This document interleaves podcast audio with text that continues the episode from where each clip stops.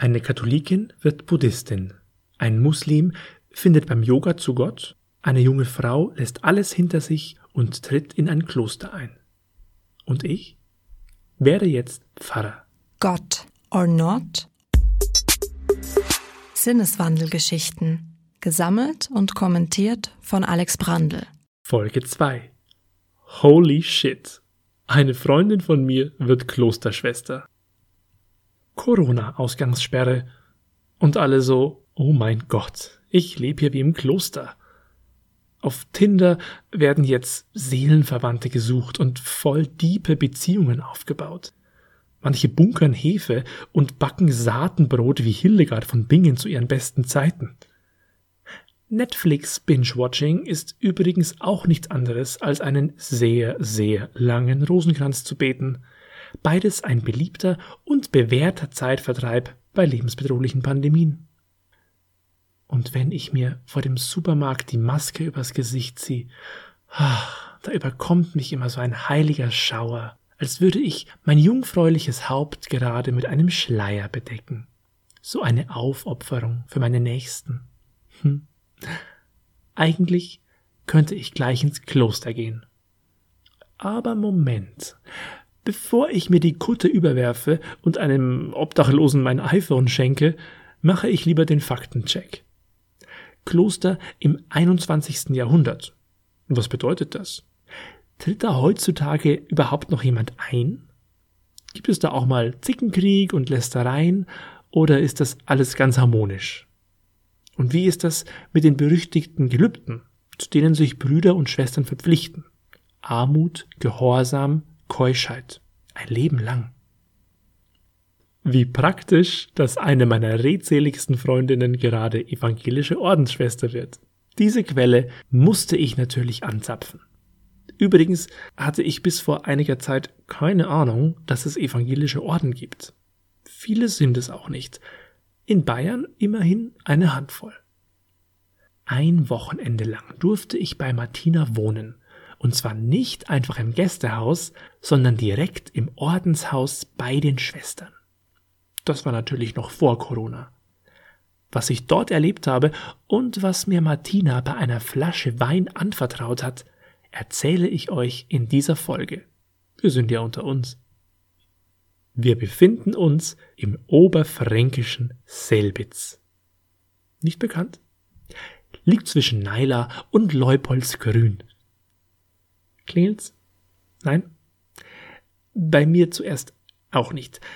Die Bahn-App sagt von München aus 4 Stunden 54. Okay. Das ist dann so ungefähr die längste Fahrzeit, die mir jemals innerhalb Bayerns angezeigt wurde.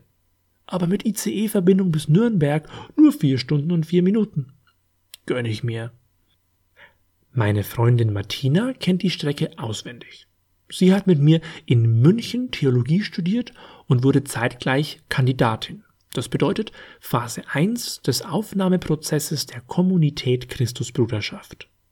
Und ich denke mir so, okay, wenn man sich einen Ort für die totale Weltflucht suchen müsste, dann würde man diese Ecke hier wählen, zwischen Fichtelgebirge und Frankenwald. Sorry, liebes Selbitz. Insofern, good choice.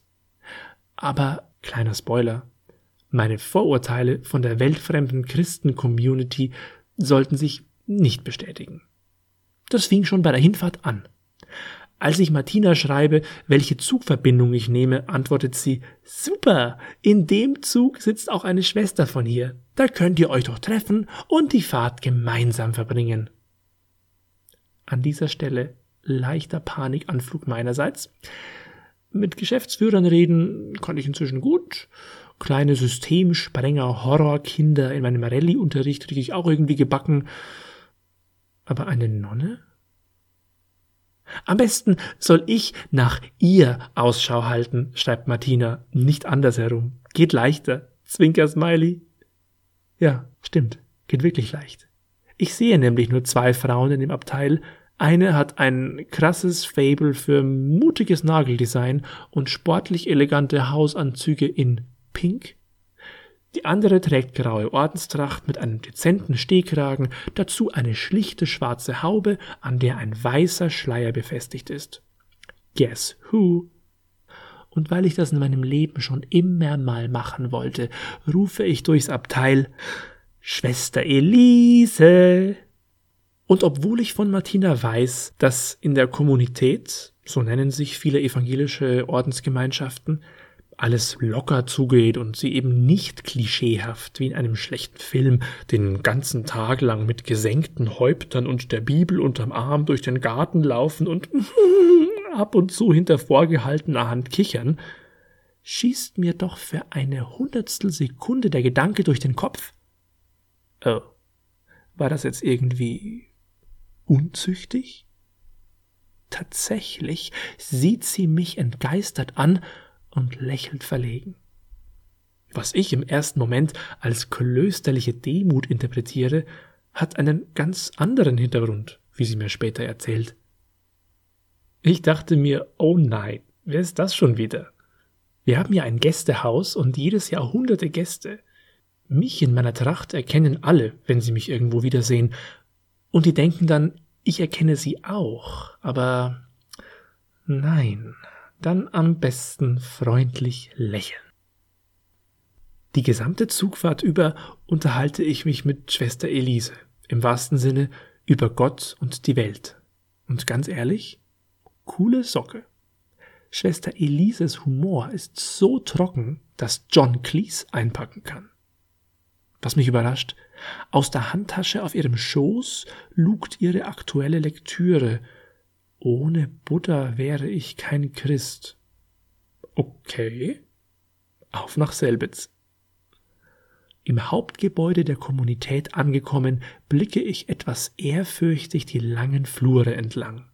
Sie verbinden das Labyrinth aus Arbeitsräumen, Gebetsräumen, Gemeinschaftsbereichen und dem Wohnbereich, den man auch Klausur nennt. Etwa 70 Ordensfrauen wohnen hier, und immer wenn eine Schwester an mir vorbeiläuft, merke ich, wie ich den Kopf zum Gruß übertrieben weit senke und die Handflächen flach an die Seiten meiner Oberschenkel presse. Also super unverkrampft. Die Schwester grüßt dann kurz, aber freundlich zurück und lächelt. Ich bin hier, um mir einen Eindruck von dieser Gemeinschaft zu machen. Aber wer hat hier eigentlich wen im Blick? Unter dem Dach beziehe ich schließlich mein Zimmer. Ein hipster Traum in stylischer 50er Jahre Ausstattung.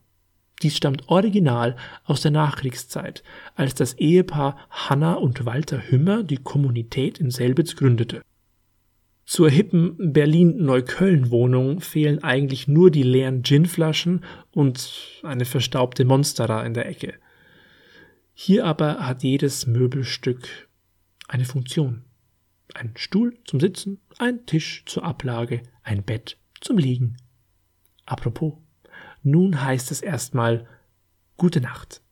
Am nächsten Morgen muss ich früh raus. Das Morgengebet beginnt um halb acht. Zumindest die zweite Schicht. Die erste betet um 6.15 Uhr. Ohne mich. Szenenwechsel. Prost wir sitzen im Wohnzimmer von Martinas Klausurbereich, dieser Art Mini-WG in der Groß-WG. Hier darf ich mich ausnahmsweise aufhalten. Die Schlafräume sind für Gäste natürlich tabu. Martina nimmt sich am Samstagabend Zeit für meine Fragen. Noch darf sie mir in Alltagskleidung gegenüber sitzen. Gerade befindet sie sich in Stufe 2, dem Postulat. Das ist eine Art Kennenlernphase, die auch den Einzug in das Ordenshaus mit sich bringt. Als nächstes kommt dann das Noviziat.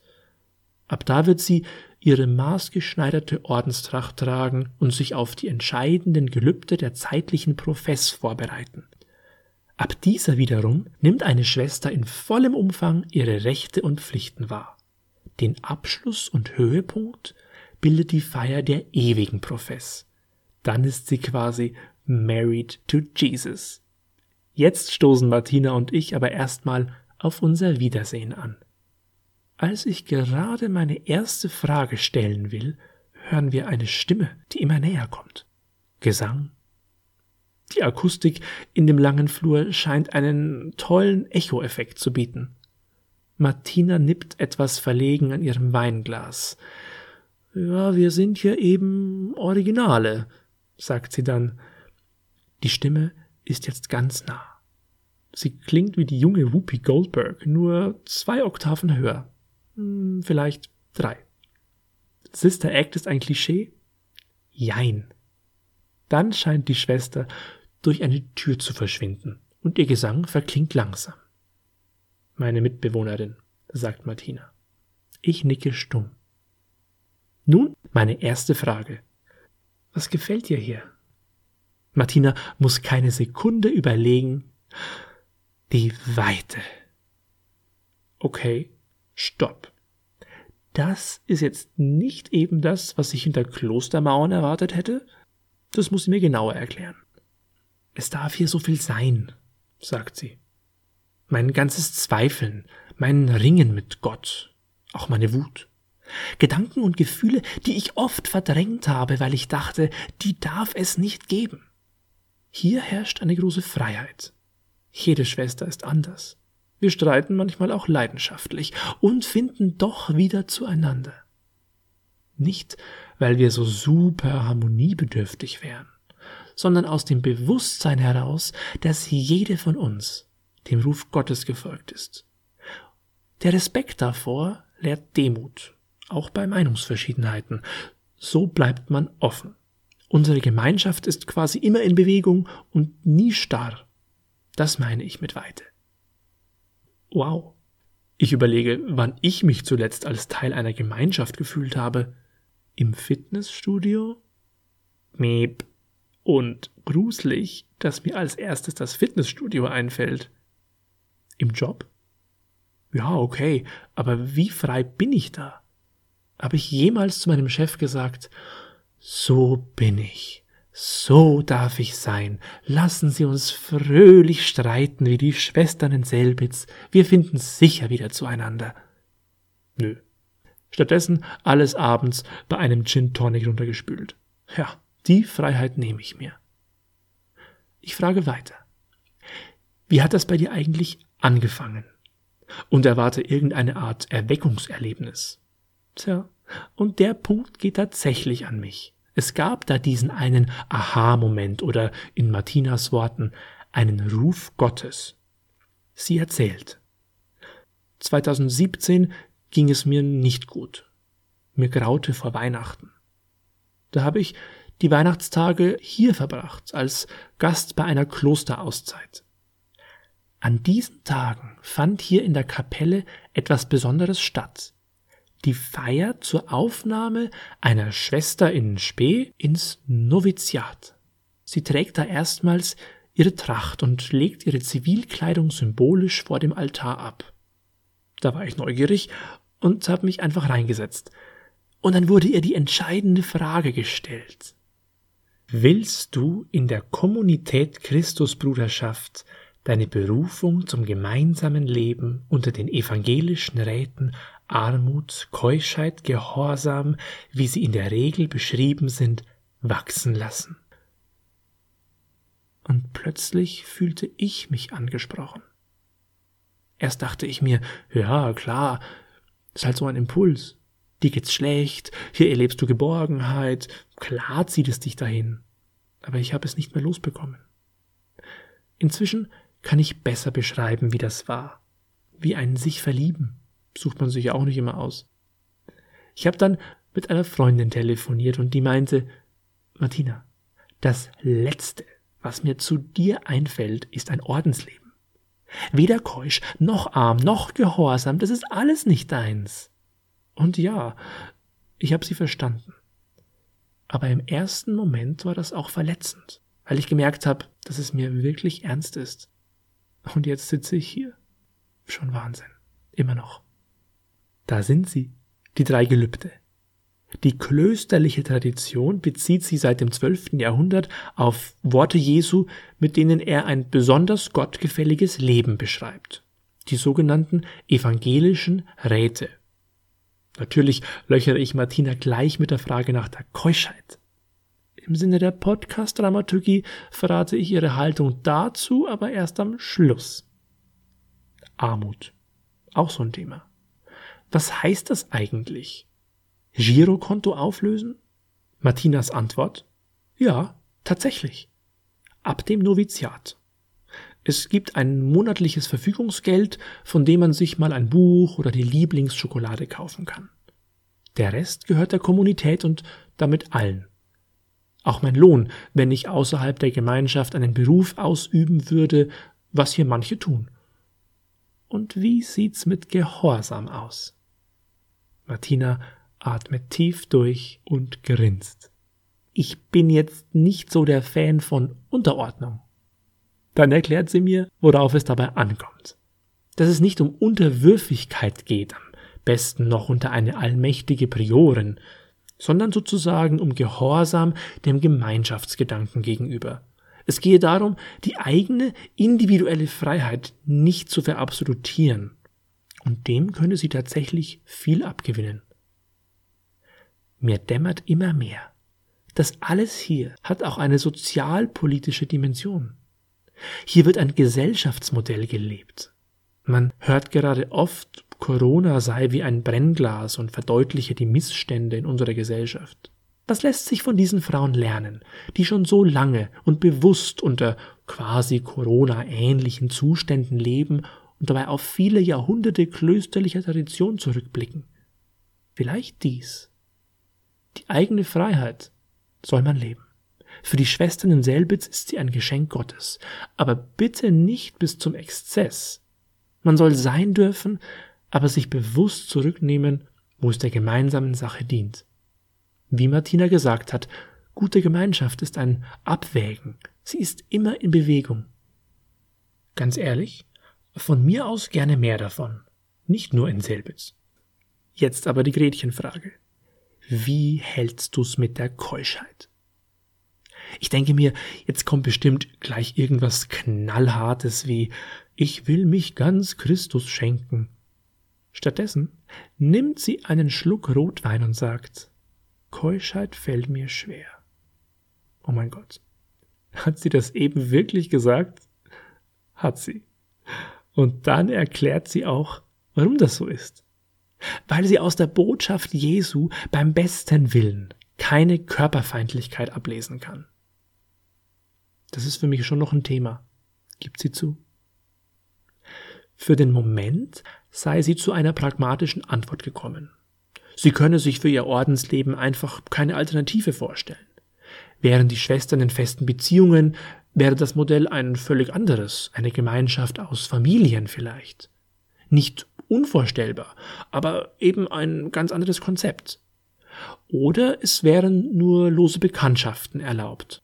Affären, wie würde das ablaufen, ganz praktisch gesehen? Dass hier morgens nacheinander die Männer an der Pforte vorbeilaufen oder dürften die noch zum Frühstück bleiben? Für Martina nicht vorstellbar.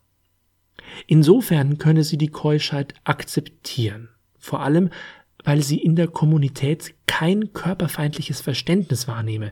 Im Gegenteil, der Körper, die Sinne seien wichtig, Leidenschaft etwas Positives und Sexualität werde als etwas von Gott Geschaffenes verstanden, dem Menschen zugute.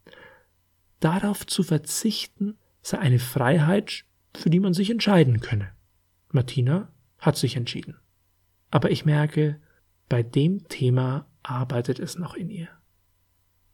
Als ich am Sonntagnachmittag wieder im Zug zurück nach München sitze, frage ich mich, was nehme ich mit außer einen Stapel Bücher, den mir eine Schwester für eine Bekannte in München in die Hand gedrückt hat. Ich habe das Gefühl, vieles von dem, was man heute sucht, gehört bei den Schwestern einfach zum Leben. Oft sind nur ihre Bezeichnungen dafür nicht unser Wording und klingen womöglich nicht so fancy. Zum Beispiel das Buzzword Entschleunigung. Ganz im Ernst. Wer glaubt, dass wir die guten Aspekte der Entschleunigung, die manche von uns gerade erleben, wirklich dauerhaft in unser Leben integrieren können? Wird schwierig. Die Schwestern in Selbitz leben sie. Dazu tragen auch strenge Gebetszeiten bei. Nichts fand ich irritierender als das verpflichtende Mittagsgebet. Egal, was man gerade tut. Man lässt alles stehen und liegen und sammelt sich in der Kapelle zum gemeinsamen Beten, Singen und Schweigen. Auf dem Laptop in meinem Zimmer ist Outlook offen eine Mail zu zwei Dritteln fertig, der Cursor blinkt, WhatsApp bimmelt, Push-Nachrichten und ich sitze unten in der Kapelle zwischen ein paar Dutzend Schwestern und schweige und starre und nichts passiert. Nichts. Übrigens auch keine spirituelle Erleuchtung.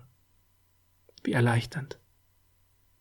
Seit meinem Besuch versuche ich tatsächlich, die uralte Tradition des klösterlichen Stundengebets in meinen Alltag zu integrieren. Zumindest dreimal am Tag nehme ich mir einen Moment Zeit, um, ja, ganz altmodisch, zu beten. Spannend wird es dann, wenn nicht das Gebet weichen muss, weil man gerade einen Termin hat, sondern der Termin Platz machen muss für meinen persönlichen Moment der Stille mit Gott. Ehrlich gesagt, es gelingt mir meistens nicht. Aber ich bleibe dran. Detox heißt hier Genügsamkeit, Maß halten.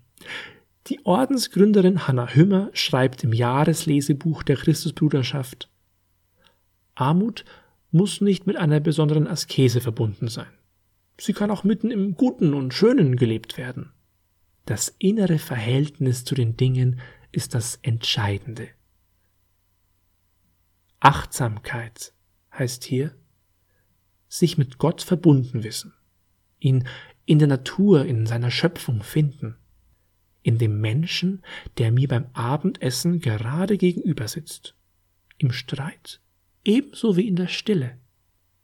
Bei all dem gehen mir aber auch Martinas Überlegungen zum Thema Ehelosigkeit nicht aus dem Sinn.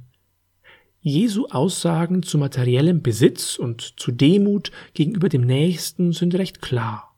Sie richten sich an uns alle.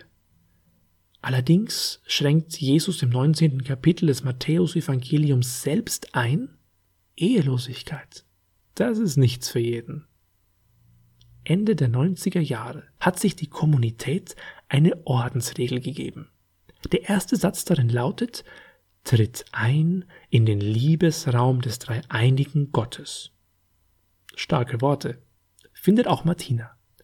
Liebesraum. Klingt erstmal kitschig, ist aber eigentlich das richtige Bild. Wenn dieser Raum wirklich ein Liebesraum Gottes ist, ja, dann hat darin sehr viel Platz. Weit ist er. So empfindet es Martina. Und ich denke, solange Frauen wie sie und Schwester Elise sich für dieses Leben entscheiden, bleibt er es auch. Ich wünsche es ihnen. Für alle, die noch mehr zum Thema Kommunitäten und besonders der in Selbitz erfahren wollen oder Lust haben, für ein paar Stunden, Tage oder länger den Spirit der Schwestern zu erleben, einfach mal durch die Website christusbruderschaft.de klicken.